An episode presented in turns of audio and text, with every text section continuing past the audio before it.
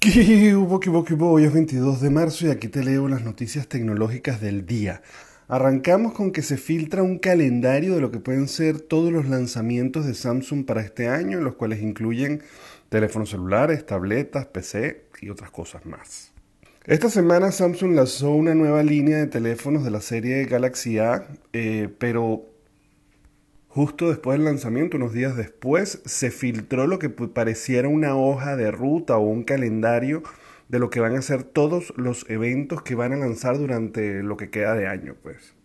Partiendo del hecho que esa hoja de ruta que se filtró es correcta, entonces estamos hablando de que van a haber bastantes eventos que tiene planeado Samsung para lanzar durante todo el año, que incluyen, por ejemplo, un evento este 26 de marzo que incluye los nuevos Galaxy A52 y A72 para Estados Unidos, un nuevo evento para las computadoras o PC que se estima será para mediados de abril, la nueva tablet Tab S7 Lite programada para junio y un nuevo teléfono económico con 5G para julio y un evento Galaxy FE Unpacked en agosto.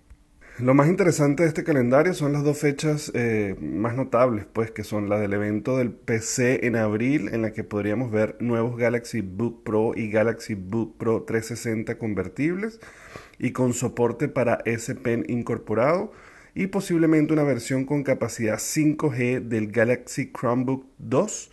Pero esto es solo una especulación, no lo sabemos, no lo dice realmente el calendario, es lo que se supone que vamos a ver en esas fechas.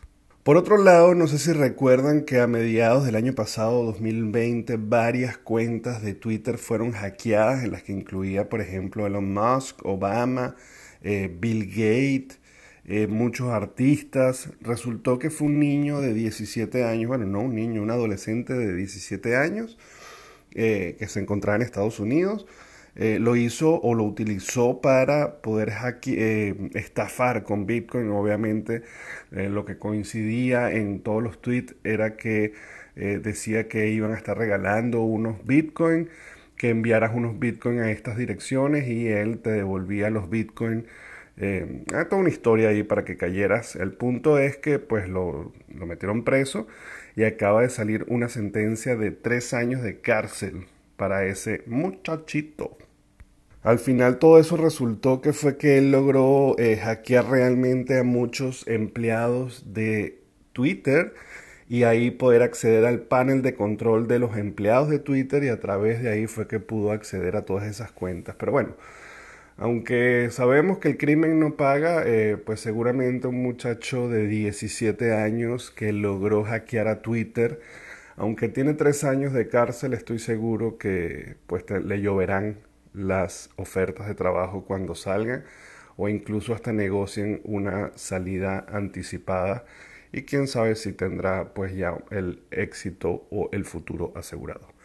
Bueno señores, muchísimas gracias. Saben que me pueden conseguir en todas las redes sociales como arroba el gordo y se pueden suscribir al canal de YouTube o de Spotify para que reciban estas notificaciones todos los días. Nos vemos mañana. Bye bye.